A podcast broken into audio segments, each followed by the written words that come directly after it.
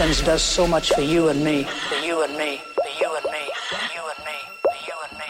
Think of what it is when God Himself puts His arms around you and says, Welcome home, welcome home, welcome home, welcome home. What love is this?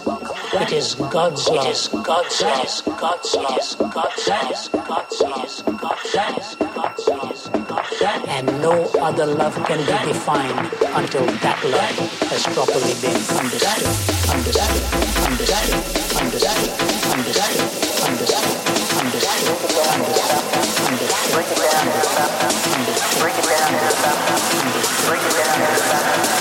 Break it down.